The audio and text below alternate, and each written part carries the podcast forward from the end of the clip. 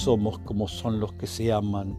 Al desnudarnos descubrimos dos monstruosos desconocidos que se estrechan a tientas, cicatrices con que el rencoroso deseo señala a los que sin descanso se aman. El tedio, la sospecha que invencible nos ata en su red como en la falta dos dioses adúlteros. Enamorados como dos locos, dos astros sanguinarios, dos dinastías que hambrientos se disputan un reino.